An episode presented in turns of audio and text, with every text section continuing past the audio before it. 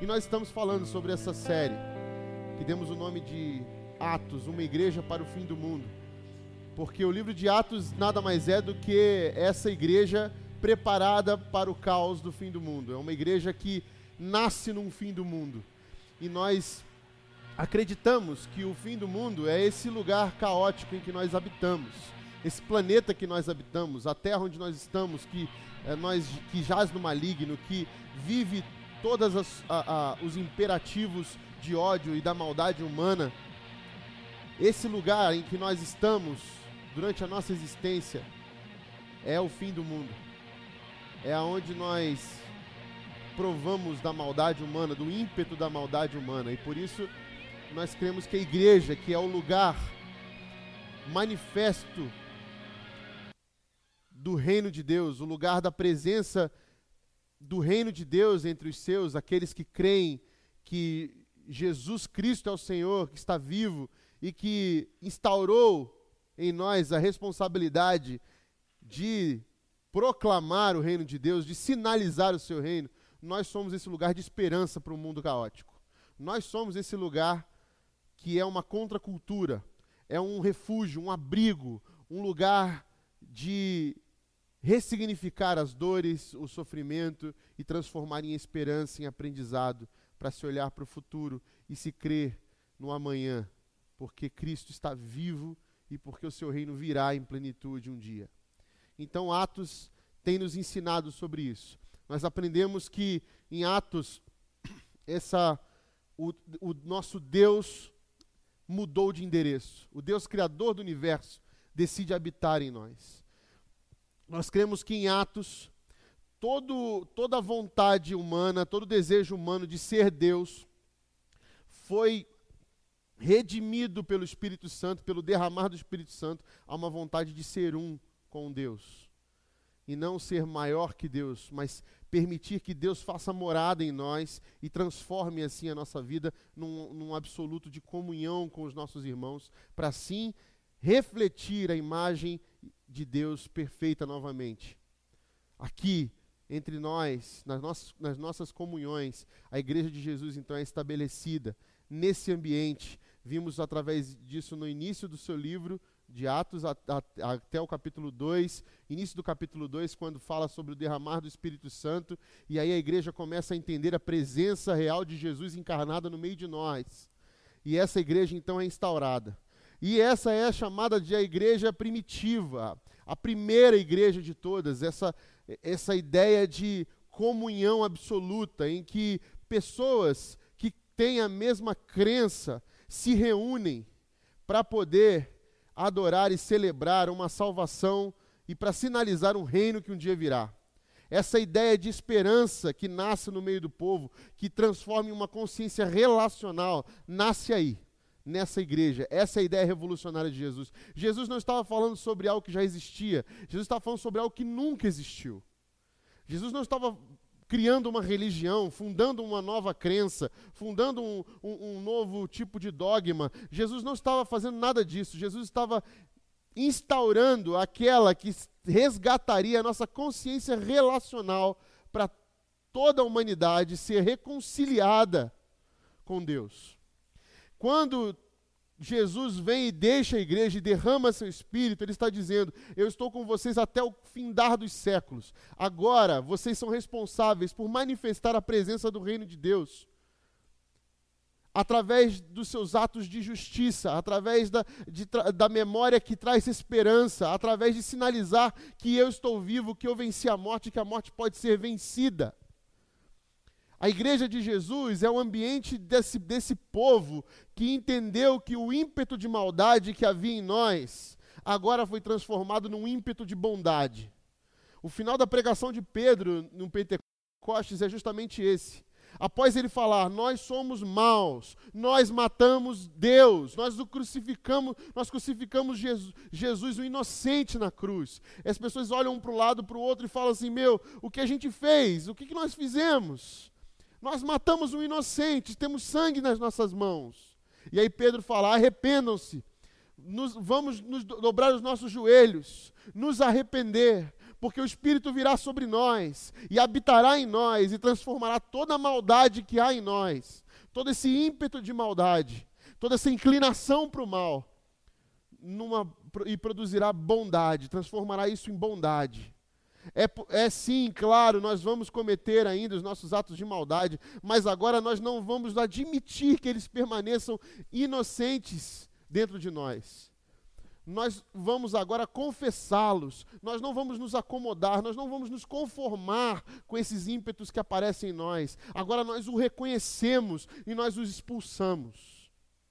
Então a igreja de Jesus começa essa ideia de Jesus, que na verdade que não é uma ideia, mas é uma consciência relacional, uma transformação de mente que promove esse ajuntamento, nasce em Atos, capítulo 2. E eu quero ler agora com vocês esse momento em que traz justamente a essência da igreja de Jesus. Não é uma ideia, não é uma religião, não é uma nova crença baseado no que já existiu. Jesus não está chovendo no molhado. Jesus está criando algo novo. Jesus está propondo algo que nunca ninguém provou, algo revolucionário, uma transformação completa. E agora nós vemos isso em Atos capítulo 2, a igreja dando seus primeiros sinais daquilo que ela deveria ser e deve ser para sempre. Então abra comigo aí, ou acesse aí onde você estiver, Atos capítulo 2 versículo 42. E eu leio até o 47. Diz assim: Eles se dedicavam ao ensino dos apóstolos e à comunhão, ao partir do pão e às orações. Todos estavam cheios de temor, e muitas maravilhas e sinais eram feitos pelos apóstolos. Os que criam mantinham-se unidos e tinham tudo em comum, vendendo suas propriedades e bens, distribuíam a cada um conforme sua necessidade. Todos os dias continuavam a reunir-se no pátio do templo, partiam pão em casa e juntos participavam das refeições, com alegria e sinceridade de coração, louvando a Deus e tendo a simpatia de todo o povo. E o Senhor lhes acrescentava diariamente os que iam sendo salvos. Muito bem, esse é o início, esse é o princípio, e esses são, são os primeiros sinais, as primeiras as primeiras ações da igreja primitiva, os primeiros frutos, as, as primeiras atitudes de um povo que agora recebeu a responsabilidade, a responsabilidade de manifestar o reino, de sinalizar um reino de Deus que um dia virá em plenitude. Então eu separei para nós hoje, essa noite, cinco bases que a igreja de Jesus essa consciência transformadora de comunhão, de relação, que nos devolve o sentido mais que abundante da vida que há em Cristo, eu separei cinco, cinco características dessa igreja que não se pode perder em nenhum momento da nossa vida. Fiz um gabarito aqui. Se um dia você quiser fazer mais e fazer o seu gabarito, nós podemos compartilhá-lo. Mas, ao meu ver, eu encontrei cinco características essenciais para a gente resgatar. A gente pensa, ah, quem dera a gente ser como a igreja primitiva. Já ouvi muitos irmãos falando, nossa, poderia, temos que resgatar a essência da igreja primitiva e sermos como lá. É impossível, historicamente e geograficamente, a gente conseguir ser como a igreja de Atos. Mas é possível resgatar a sua essência, é possível resgatar os valores que ela traz para a gente de um início é, é, pleno como foi o início da igreja primitiva. Então é possível a gente resgatar isso. Ser a igreja de Atos nós nunca seremos, mas ser como a igreja de Atos, no sentido de sua essência, de sua plenitude dos valores, a, a, dos valores, dos significados que Jesus trouxe para a igreja, isso é possível, isso deve ser feito. Então eu gostaria de resgatar esse valor dessa igreja para o fim do mundo. Essa igreja para o fim do mundo, ela tem como característica, uma de suas características principais, que é perseverar e preservar a memória do nosso Senhor Jesus Cristo. Por quê? Porque eles se dedicavam ao ensino dos apóstolos e à comunhão e ao partir do pão e às orações. Preservar, a igreja de Jesus tem como base preservar a memória do nosso Senhor Jesus Cristo. Quem foi Jesus? O que ele fez? Por onde ele passou? o que ele falou, o que ele ensinou, como viveu. Aí você vai pensar, isso está parecendo um prelúdio de Globo Repórter. Não. Isso é preservar a memória daquele que é o nosso mestre. Preservar a memória daquele que deixou um legado e uma transformação para nós e vive no meio de nós. Toda vez que nós preservamos essa memória, nós trazemos ele de volta para o nosso meio. Jesus não morreu, Jesus está vivo, Jesus morreu e ressuscitou, mas não ficou morto, ele ressuscitou. Isso é importante. E como ele morreu? Jesus foi morto por uma facada, ele foi, ele foi morto, é, é, arrastado por uma carroça, enforcado. Não, ele foi crucificado. Por que, que ele foi crucificado? Por que, que a profecia dizia que ele deveria ser pendurado no madeiro? Por que, que Jesus é, é é, escolheu 12, não 14, não 15? Quem eram os 12? Quem o traiu? Com, quais foram as doutrinas? O que é o Sermão do Monte? Por que isso? Por que, que Jesus é, é, foi chamado de Filho de Deus? Porque ele é o Filho de Deus e não só um revolucionário, um profeta? Por que, que nós declaramos que Jesus é o Filho de Deus? Por que, que nós declaramos que ele está vivo hoje? Quem ele é? Quem é esse mestre que chamamos em nossas orações? Quem é esse mestre que nós adoramos? Como rei deste reino que virá. Quem é Jesus? Os, os, apóstolos perseveravam na doutrina, no ensino da doutrina e a comunhão e ao partir do pão e as orações. Manter viva a chama daquilo que Jesus ensinou. Jesus passou seu ministério inteiro se relacionando, ensinando e falando de vários assuntos e mostrando assuntos, inclusive, de vida ética, como viver, como caminhar, como ser discípulo de Jesus aqui na terra e passar por essa terra deixando um legado muito maior do que o seu umbigo. Como é viver como é viver a vida mais que abundante que ele deixou para nós? Quem é esse Jesus? Ele é mais um pensador, um filósofo, é, um teólogo, um, um, um, revolucionário? Não, quem é? Então nós estamos aqui para dizer: Ele é Jesus, Filho de Deus, o Cristo. Por que, que o chamamos de Cristo? Porque Ele é o Messias, Ele veio, viveu entre nós, nos ensinou, morreu sem pecado numa cruz, assassinado e morto nossos, pelos nossos próprios pecados, levou sobre si as nossas dores, morreu, mas ao terceiro dia ressuscitou e vivo está entre nós e um dia voltará.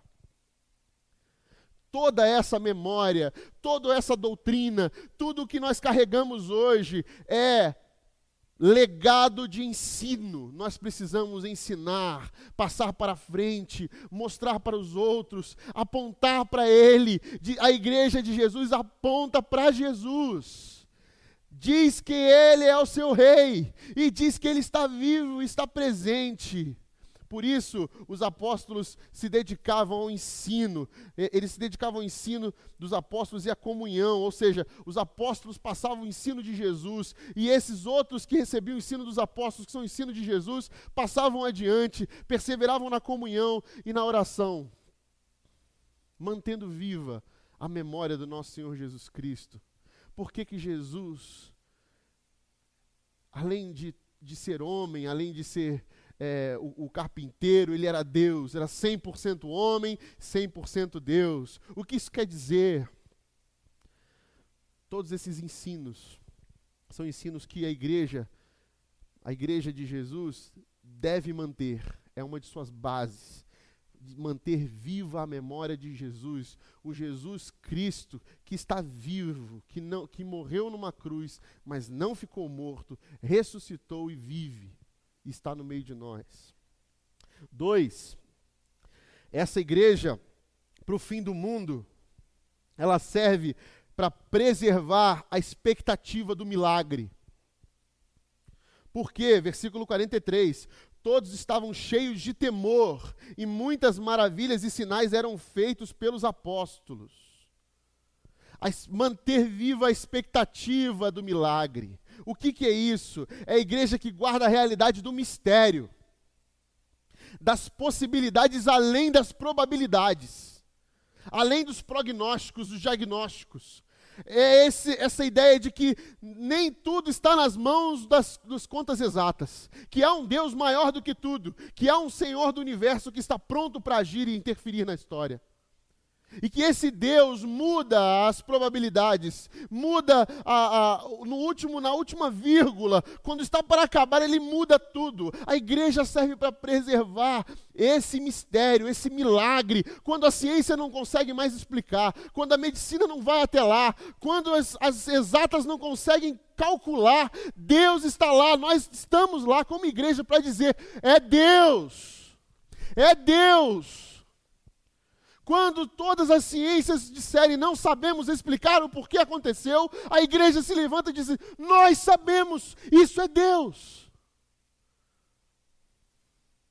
Nós somos essa comunidade que acredita que o mundo não está entregue às ciências exatas, às físicas quânticas, aos movimentos da Terra e do universo, não está entregue a isso. Existe um Deus criador por cima disso tudo e que criou, inclusive, cada uma dessas ciências, e que manipula elas, e que tem nelas o seu poder e o seu controle. E que através dessas ciências ele se revela a nós, ele se projeta até nós, ele, ele se lança como uma epifania através delas. A manifestação bela de sua justiça, de sua obra, de seu milagre é feito através dessas ciências. E por cima e para além delas. A igreja é esse lugar que, que, que preserva o assombro, esse temor de ver as coisas acontecerem diante dos seus olhos e não acreditar que há realidades para além do que possamos ver. A igreja é esse lugar do milagre. A igreja para o fim do mundo acredita mais do que todos os outros. Nós somos as ilhas de esperança no mundo caótico. Quando tudo diz que não, nós dizemos ainda não. Espera até o final. A última palavra é de Deus. Se Ele disser que assim será, assim será e seja feita a sua vontade. Mas se não, nós aguardaremos a vontade de Deus. O ponto final, a hora exata em que Deus assiste, entra, muda e transforma. Nós cremos nisso. Nós acreditamos nisso. E preservar essa expectativa do milagre é preservar que a esperança está sempre viva dentro de um povo. Nós somos aquele povo que não desiste fácil. Que vamos até o final. Não só em relações, não só em relação a momentos históricos, mas em relação às pessoas. Ah, ele não, tão, não tem mais jeito. Ah, ela não dá jeito mais. Nós cremos na possibilidade das misericórdias se renovarem em cada manhã. Nós cremos que o malvado vai, vai se transformar que o malvado vai abandonar a sua maldade e vai buscar a bondade do Senhor. Nós cremos que o assassino vai se transformar num agente de vida. Nós cremos que o ladrão vai ser um homem generoso. Nós cremos que o mentiroso vai lutar pela verdade. Porque nós cremos na redenção. Nós cremos nessa expectativa da mudança, do milagre. No milagre das relações, nós acreditamos que o casamento pode sim ser restaurado, que as relações podem ser restauradas, que aquela pessoa pode ser curada. Nós vamos até o fim de joelhos em oração. Nós acreditamos que o mundo sim vai ter outra chance. Nós vamos até o final. E morremos, se for preciso, acreditando que pode mudar. Porque nós preservamos isso. Nós, nós somos filhos de um Deus que quebra a lógica das estatísticas, que contraria os, todas essas probabilidades, que permite novos começos. A igreja guarda essa realidade. Por isso, muitos sinais e maravilhas aconteciam no meio do povo. Então, há muita coisa no mundo que somente a manifestação de Deus pode explicar o que aconteceu. Há esse inusitado de Deus há a providência de Deus, há as cristocidências. Aquele telefonema na hora certa, a palavra de alguém que veio atravessar o teu coração e a tua alma num momento que você não esperava. A mão de Deus em favor do seu povo gerava esse maravilhamento, esse assombro, suscitava esse perder o fôlego, esse não acredito. Há uma frase popular que atribuíram a vários filósofos e pensadores que dizia que a vida não é medida pela quantidade de vezes que respiramos, mas pela quantidade de vezes que perdemos o fôlego.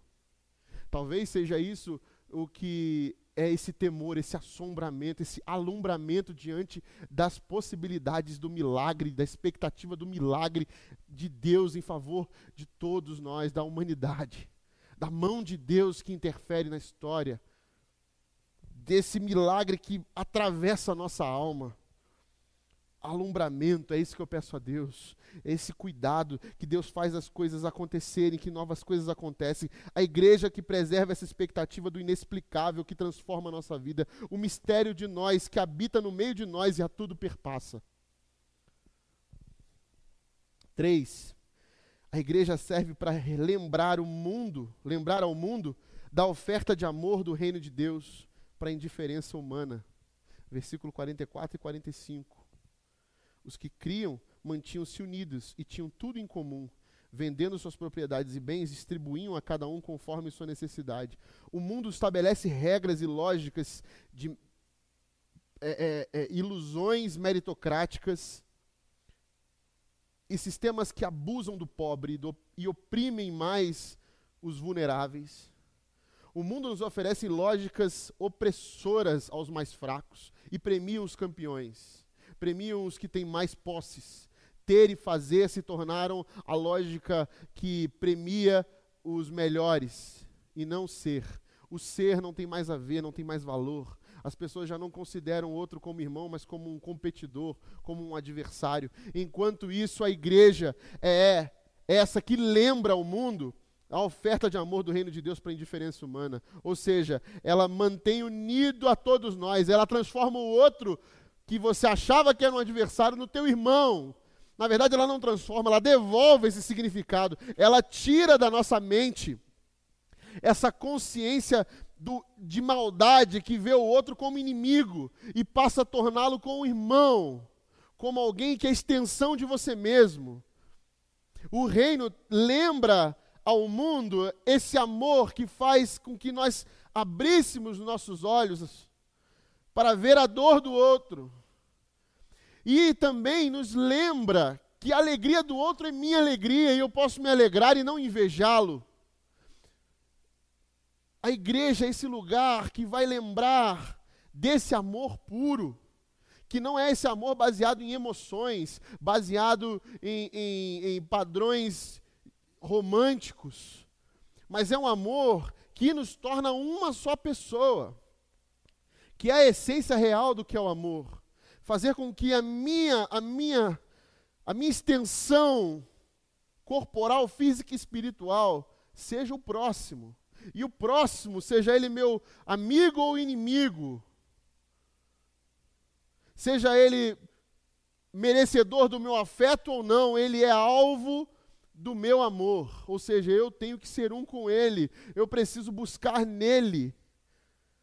Buscar nele um tipo de vida que me faça mais humano, porque sem ele eu não consigo ser humano, eu não consigo ser essa humanidade que é uma unidade plural, uma comunidade.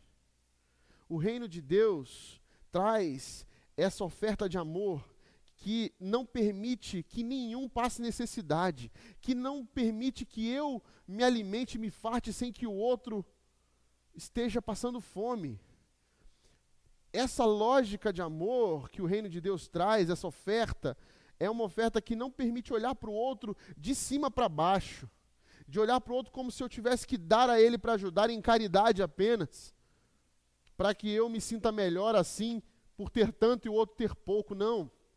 A oferta de amor em meio à indiferença humana, em meio à lógica desse planeta, é uma lógica que nos coloca na mesma mesa, dividindo o mesmo pão, sentado na mesma mesa, partindo o pão dizendo para o outro: Eu sou você e você sou eu, nós somos iguais. E precisamos partir, compartilhar, porque há muito que compartilhar. Essa lógica do planeta que diz que os recursos são escassos é uma lógica demoníaca. egocêntrica, de sobrevivência, enquanto o reino aprende, é, é, o, o, reino ensina uma, uma, uma vida mais que abundante, o reino oferece uma vida muito mais que abundante, em que considera tudo muito e que transborda, e o tanto que eu tenho e o pouco que eu tenho é muito para ser compartilhado e vai sobrar. A lógica do reino olha para cinco pães e dois peixinhos e diz: é possível alimentar a multidão. É possível compartilhar. E quando sobrar, que nada se desperdice, que a gente continue compartilhando. A lógica do reino é generosa. Ela não permite que haja necessitados. Vendendo suas propriedades e bens, distribuiam a cada um conforme sua necessidade. Porque mais importante do que ter e fazer é ser. E o que você é, toma uma atitude em direção ao outro. E faz dessa lógica do planeta ser vencida pelo nome poderoso de Jesus, Rei desse reino que nós agora sinalizamos. Quatro, a igreja serve para testemunhar sobre a cultura desse reino. Versículo 46 e 47. Todos os dias continuavam a reunir-se no pátio do templo. Partiam pão em casa e juntos participavam das refeições. Com alegria e sinceridade de coração, louvando a Deus e tendo simpatia de todo o povo e o Senhor lhes acrescentava diariamente os que iam sendo salvos. Essa cultura de andar junto. Discípulo de Jesus, esses que receberam o Espírito Santo, não conseguem viver solitariamente. Não lidam bem com a solidão, porque sabem que a comunidade nos afeta, nos alimenta, muda o nosso ser, muda a nossa caminhada, muda a nossa história, nos ensina tira de nós a pretensão e orgulho de, de achar que sabemos tudo, de achar que a nossa opinião é maior do que a do outro, de achar que porventura nós somos melhor do que alguém. Andar junto é uma cultura que o reino trouxe. Caminhar junto, se reunir, cantar canções como fizemos agora, lembrando e, e, trazendo à memória o Cristo que está vivo agora aqui no meio de nós, aí na sua casa essa cultura da comunidade, essa cultura do ajuntamento, da alegria de poder estar junto. Você se perguntar, caramba, por que, que nós crentes todos se reúnem todo domingo e faz acampamento e se reúne mais e cada vez mais faz evento para a gente estar junto? Porque isso é uma cultura do reino. Se a gente tirasse todos os eventos, de ter que vir à igreja, de ter que fazer acampamento, a gente tinha que ter que dar um jeito para inventar alguma coisa para estar junto. Porque estar tá em casa e se juntar em casa faz parte da nossa cultura do reino, essa cultura comunitária, essa cultura de andar junto, de se compartilhar o que tem. E eu não estou falando só sobre bens, se compartilhar o que tem, alegria ou dor, eu compartilho, é o que eu tenho. Um coração é o que eu tenho, eu compartilho com vocês.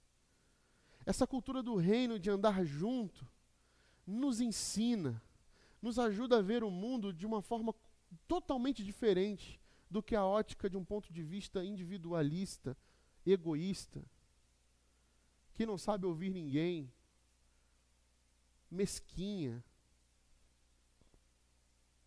que não consegue ouvir uma correção. A comunidade nos ensina a partilhar tudo, tudo. Não consideravam sua coisa alguma.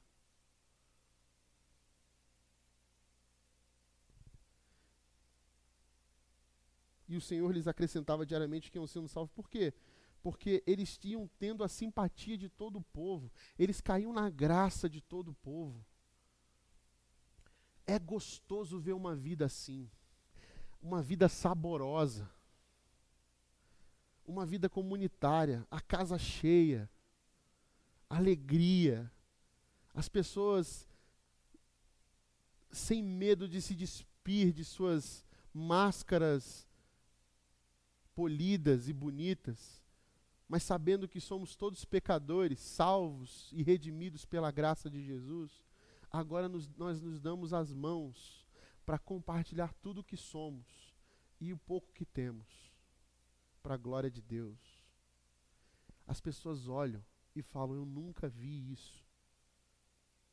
Porque o mundo que a gente vive é um mundo no ímpeto da maldade, egoísta. Cada um tem o seu, Eu venho e construo o meu bunker, a minha casa, o meu isolamento. E eu não preciso me preocupar com ninguém, contanto que os meus se salvem. Essa é a lógica do planeta, do pecado, da maldade. A lógica do reino é: nós estamos separados, mas estamos juntos. A gente faz vídeo chamada, a gente dá risada, a gente faz live para cantar música, para a gente matar a saudade dos amigos. A gente se emociona numa mensagem assim. A gente se junta em volta da TV para ver o que está acontecendo no domingo, porque a gente está com saudade. Está com saudade de ver todo mundo junto. Está com saudade de andar junto. Está com saudade dos acampamentos, de passar perrengue junto nos projetos. A gente sente saudade daquilo que o mundo diz que é ruim, é desconfortável. Porque nós recebemos o Espírito de Deus que é plural que me joga no meio dessa comunidade de gente me transforma a consciência para uma consciência, consciência relacional. Isso é igreja para o fim do mundo. O mundo está se acabando. E a gente está pedindo para Deus, toque a nossa valsa. Que a vida já não basta. Não é assim que a música do resgate diz? Que comece logo a festa. Que o rei posto à direita de teus pais venha reinar que seja redimido todo o mal e que a maldade caia por chão no fim de tudo. Nós estamos de mão dada até o fim do mundo. Eu, eu ouvi um ditado que dizia: quando o mundo acabar, eu quero que acabe em barranquinho para eu acabar apoiado, né? Crente diz: quando o mundo acabar, eu quero que acabe numa ciranda maravilhosa e que toque logo a nossa valsa, aquele hino, a canção e que comece logo a festa, porque a vida já não basta. Maranata, hora vem Senhor Jesus porque nós somos o povo da cultura da comunidade de Jesus. E último, eu quero ler com vocês a passagem de Atos capítulo 4. Vou dar um pulinho para o capítulo 4 para dizer uma das características mais marcantes dessa igreja para o fim do mundo. Atos capítulo 4, versículo 33 apenas, diz assim: com grande poder, os apóstolos continuavam a testemunhar da ressurreição do Senhor Jesus e grandiosa graça estava sobre eles. Com grande poder, os apóstolos continuavam a testemunhar da ressurreição do Senhor Jesus e grandiosa graça estava sobre eles. A característica número 5 dessa igreja para o fim do mundo é uma igreja que testemunha da ressurreição de Jesus, que acredita no poder da ressurreição. O que isso quer dizer? Quer dizer que nós acreditamos,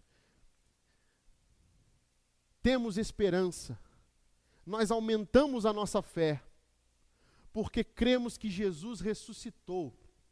E porque ele ressuscitou, a morte não consegue sustentar, deter, impedir a vida. Porque a vida que Jesus oferece para nós é uma vida maior que a morte, mais forte que a morte. E nada mais pode nos deter, porque a vida que Jesus ofereceu é uma vida que vence a morte. E Jesus ressuscitou para dizer-nos isso, para dizer para a gente o seguinte: acreditem, se eu ressuscitei, eu venci a morte, creiam vocês que ao acreditar nisso, ao acreditar na minha ressurreição, ao receber esse Espírito que foi derramado sobre vós, vocês vão ressuscitar. A morte não vai conter vocês. Vocês vão redimir os ambientes de morte para a vida.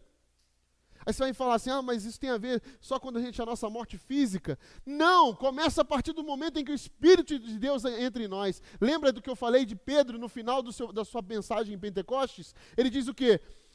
A solução para a morte, para a maldade, para o ímpeto de maldade do homem é o Espírito Santo de Deus habitando em vocês, porque Ele é quem vai produzir a vida mais que abundante de Jesus. Porque em mim e em você não há poder para vencer a morte, mas a vida que Jesus oferece através do seu Espírito Santo, ela vence a morte todos os dias. Ela vence a morte que habita em nós. Esse ímpeto de maldade, esse ímpeto de querer fazer o mal, esse ímpeto que Paulo chama de que o bem que eu quero fazer eu não faço, mas o mal, esse sim eu faço. Esse tipo de ímpeto, nós vencemos ele no poder do Espírito Santo de Deus que traz a vida que é mais forte que a morte. Nós cremos na ressurreição, nós não nos repetimos nos mesmos erros, nós dobramos nossos joelhos e pedimos perdão, nós acreditamos em novos começos, porque Jesus ressuscitou. Ele vive, e porque Ele vive, eu posso crer no amanhã. É porque Ele vive, eu posso descansar nele, eu posso ter essa consciência de que não, nem tudo é como deveria é, ser, mas vai mudar, vai ser transformado, vai chegar um momento em que tudo vai mudar.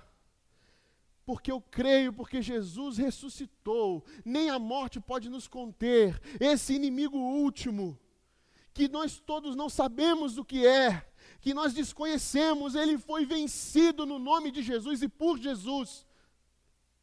E por isso nós somos esse povo que crê nessa ressurreição. O povo que crê que é possível mudar as coisas, crê que as coisas estão mal, mas elas podem ser transformadas. Nós oramos pedindo que sim, que o malvado seja transformado, porque nós, malvados, fomos transformados e dia após dia, de glória em glória, nós vemos a mão de Deus em nós nos transformando um pouquinho mais. Isso é dom de Deus essa vida mais que abundante, essa vida saborosa que nos transforma em seres humanos melhores, mais parecidos com Jesus, é dom de Deus. Deus nos deu de presente a possibilidade de saborear a vida, uma vida mais forte que a morte. Essa é a diferença do povo, do povo de Jesus, da igreja de Jesus. Enquanto nós andávamos perdidos, andávamos na morte, nós vivemos uma vida que é uma sobrevida, uma vida que acaba na morte. Mas quando conhecemos e provamos da vida mais que abundante de Jesus, nós percebemos que não há nada, nem mesmo a morte, que pode nos vencer a partir disso, porque Jesus nos prometeu isso, Jesus nos garantiu essa vida, Jesus nos permitiu essa vida. E por isso nós proclamamos, sim, a ressurreição. Muita gente morreu crucificada na época de Jesus. Muita gente morreu na cruz na época de Jesus. Mas só um ressuscitou. E é por isso que nós proclamamos essa vida. Nós não falamos da sua morte na cruz como o clímax da história, mas a sua ressurreição. É porque ele vive. É porque ele está vivo. É porque ele venceu a morte. Que todo o universo foi transformado e abriu-se um novo caminho de esperança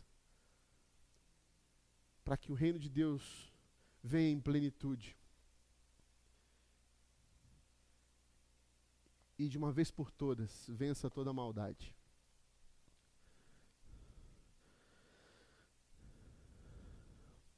A igreja, para o fim do mundo, ela serve para preservar a memória de Jesus, seus ensinos, seus feitos, como ele fez, quem ele é. A igreja de Jesus para o fim do mundo serve para a expectativa do milagre. A igreja de Jesus para o fim do mundo, ela serve para lembrar o mundo da oferta de amor do, reino de Deus em, em meio à indiferença humana.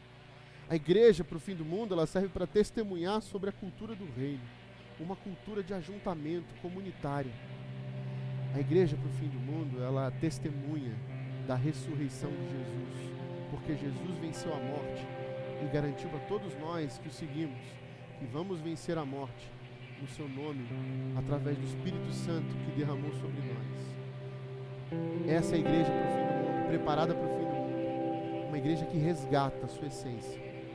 Mais uma vez, minha intenção não é que a gente seja a igreja de Atos. Eles foram a igreja para o fim do deles.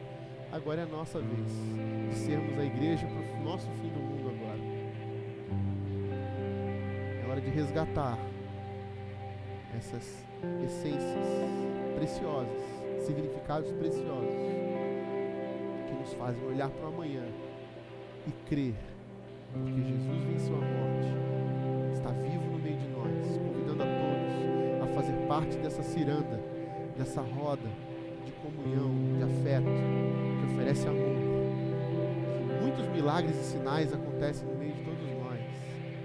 E nós olhamos para o céu e dizemos: é Deus. E continuamos ensinando aos pequeninos as outras gerações quem é Jesus, esse que está vivo, que viveu entre nós e agora vive em nós, transformando dia após dia a sua igreja final histórico do reino de Deus, que um dia virá em plenitude com a volta do seu rei, o Cristo, triunfando sobre